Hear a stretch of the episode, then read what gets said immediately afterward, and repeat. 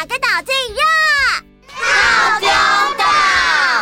嗨，我是梦梦，欢迎来到童话套丁岛，一起从童话故事里发掘生活中的各种小知识吧。我们都在套丁岛更新哦。大家好，各位岛民们好。哎，饺子姐姐，嗯，你上次说到《企鹅历险记》这本书的作者是第一位获得诺贝尔文学奖的女作家，可以再多介绍她一些吗？好啊。哎，因为上次饺子说完，我就去查了这位瑞典作家塞尔玛拉格洛夫的资料。所以就由我来介绍吧。好哦，好哦，好哦。这位塞尔玛拉格洛夫的一生太精彩了，有兴趣的岛民们可以去查查他的生平。我在这里呢，就先简单的介绍一下。塞尔玛拉格洛夫是一位老师，一位作家，也是一位女权运动者，为瑞典的女性争取了参与政治的权利。在一九零二年，他受到瑞典国家教师联盟的委托，为孩子们编写一部以故事的形式来介绍地理学、生物学以及民俗学等知识的教科书。他上山下海走遍了瑞典，努力了四年以后，这一部以童话形式写成的《企鹅历险记》终于出版了。一出版就马上大受欢迎，而从一九九一年开始。瑞典在货币二十克朗的钞票上印制了塞尔玛拉格洛夫的肖像，以纪念这位伟大的女性。哇，他的一生真的好精彩哦！对啊，多彩多姿呢。嗯，饺子姐姐，那我们赶快来继续说这个精彩的故事吧。好哦，那我们先来说一下前情提要。上次我们说到了，虽然已经十四岁，但是没有人生目标。不好好上学，又爱恶作剧的尼尔斯，在一个星期天的早上，爸妈出门去教会做礼拜之后，昏昏沉沉的睡着了。突然，他听到了一个小小的声音，醒了过来，看到妈妈出门前关好的木箱被打开了。难道会是小偷？呃，不对，我没看错吧？那是一个活生生的小精灵吗？嘿 嘿嘿，这小精灵这么小，我来拿个抓蝴蝶的捕蝶网把它抓起来，恶作剧一下吧。被尼尔斯抓住的小精灵百般哀求尼尔斯，请他放了自己。一开始尼尔斯答应了，但是不久之后又反悔。就在反悔的同时，他的后脑勺就好像被人重重的打了一下，昏过去了。醒来之后，他发现自己也变成了一个像拇指一样大的小精灵，而且不止变小，他还可以听得懂动物们说的话，和他们沟通。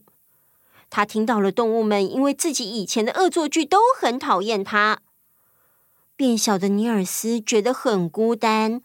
他跑到围墙上坐着，望向天空。尼尔斯抬头看着天空，天空好蓝好蓝哦。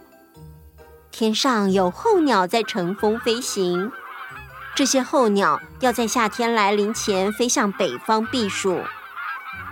鸟的种类很多，但是他只知道野鹅。野鹅排成人字形飞着。在天上飞的野鹅看到家鹅的时候，都会飞进地面，对着家鹅大喊：“一起来吧，一起飞向高山！”通常家鹅都会理智的回答：“不用了，谢谢，我们在这里过得很好。”但是啊，今年有一只刚刚长大，还很年轻的，名叫莫尔登的家鹅，他对旅行产生了憧憬。哇，旅行好像很刺激又有趣。要是再有一群野鹅飞过来，我就要跟他们走。没多久，真的又来了一群野鹅。他们又对着家鹅大叫：“啊，呃，等等我，呃，等一等，我来了！”莫尔登张开翅膀，用力一挥，他马上飞了起来。只是它还不习惯飞行，所以很快就掉下来了。但是啊，野鹅们听到了它的声音，所以慢慢的折返回来，看它有没有跟上来。等我一下哦，呃，让我再试一次。呃呃呃。这个时候，坐在围墙上的尼尔斯听到了，他心想：“哎呀，如果这只大公鹅飞走了。”那爸妈的损失可就大了！哎，不行，你不能飞走！他叫着的同时，也从围墙上跳起来，抱住大白鹅的脖子，根本忘了自己现在只有拇指一样大。而大白鹅莫尔登正忙着如何让自己稳定的飞行，所以也来不及甩掉尼尔斯，就带着它飞到空中了。他们一下子就飞到高空，离地面很远很远。等到尼尔斯想要放开手的时候，一往下看，呃，我现在要是放手掉下去就糟糕了。算了，既来之则安之，一、一、一下，啊，好，坐到背上就舒服多了。嗯，抓着羽毛，这样就不会掉下去了。风咻咻咻的呼啸而过，羽毛沙沙的声音和挥动翅膀的啪啪声，合起来就好像暴风一样。呃，虽然有点恐怖，但是感觉真的好新奇哦。因为莫尔登还不能适应飞得太高，也还不能飞得太快，所以野鹅们都陪着它慢慢的飞。也因为这样，尼尔斯有机会清楚的看到下面的景色。哇，地面上好像铺着一大块由各种不同形状、不同颜色拼接起来的布哦，有长方形、菱形、方形，啊，还有鲜绿色、灰黄色、褐色和黑色。嗯，这到底是什么呢？他本来以为自言自语不会被别人听到，可是啊，围在他身旁的野鹅们马上回答他：“那是田地和草地呀。”哦哦，原来从空中看起来是这样的，各种不同颜色是因为种植的作物不一样。呵呵，好酷哦！哎，这是欧莎和小麦兹的家哎。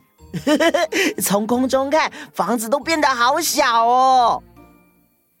领头的野鹅名叫阿卡，它是一个很有智慧和经验的野鹅。它已经无数次带领大家，春天的时候往北飞，避开暑气；秋天的时候带着大家往南飞过冬。大家都很敬重，很相信阿卡。第一次飞行的莫尔登虽然很开心，但是啊，到了傍晚他就觉得很累了。他努力的深呼吸，加速的拍打翅膀，但是还是一直落后。阿卡，阿卡，什么事？白鹅落后了。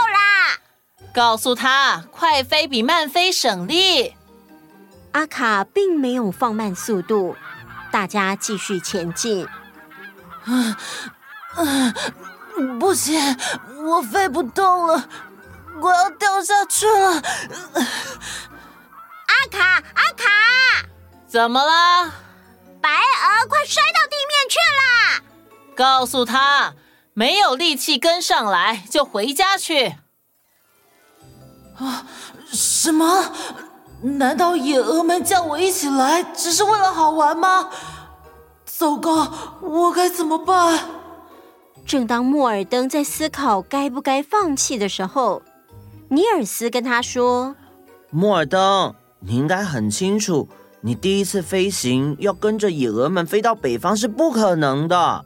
哎，你要不要在你毁了自己之前回家去啊？可是尼尔斯是莫尔登看过的人里最会欺负动物的人，这个小小人竟然敢如此的小看他，这激起了他的好胜心。于是他马上下了决定，一定要继续飞。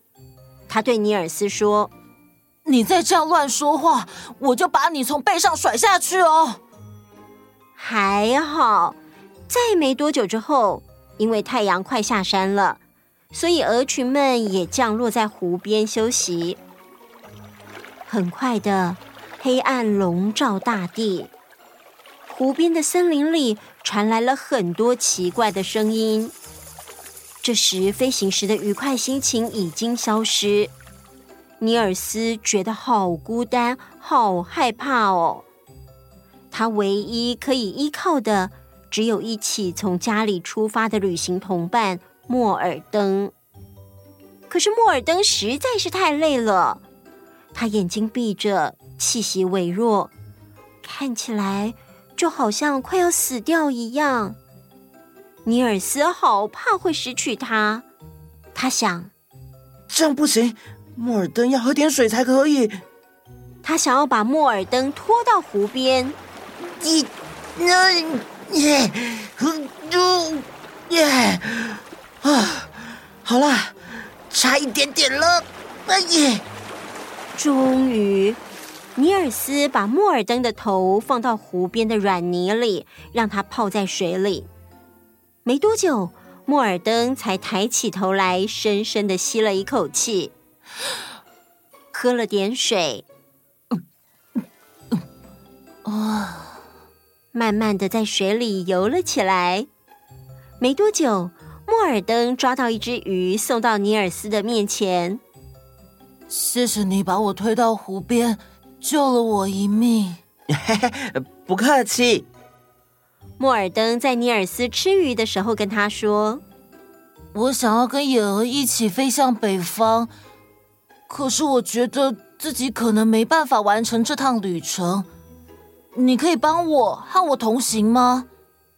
呃，我以为你不喜欢我哎，而且我想回家了。我保证，我秋天的时候一定送你回家。尼尔斯还没有回答。听到后面传来其他野鹅走过来的声音，野鹅里的领头鹅阿卡对莫尔登说：“你好，我是领头鹅阿卡，我们想知道你们是谁。”“哦，我是在去年春天出生的，我叫莫尔登。”“那你身边的这个是谁？”“哦，他是我的同伴。”他一直都是看鹅的，应该会对我们的旅程很有用。哼，对家鹅可能会有用吧。他叫什么名字？他叫小拇指。呃，他我不叫小拇指。我在今天之前是一般普通的人类，只是……野鹅们听到尼尔斯说他是人类的时候，全都吓了好大一跳，往后退了好几步。现在你马上离开。我们无法忍受队伍里有人。你们野鹅不会怕这么小的人吧？他明天就会回家了。